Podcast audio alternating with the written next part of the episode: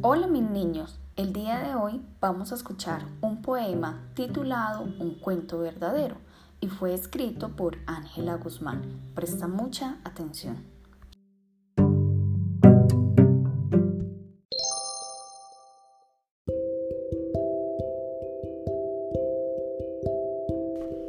Escuchen con cuidado un cuento verdadero que les quiero narrar. Sí, un cuento verdadero. ¿Lo quieren escuchar? Oye amiga, oye amigo, no te duermas ni mires para atrás, que lo interesante está por comenzar. Cientos de años atrás, a nuestra tierra indígena, unos barcos con españoles empezaron a llegar junto a Colón. Soldados y sacerdotes bajaron sin parar que asombrados estaban con las riquezas de este lindo lugar.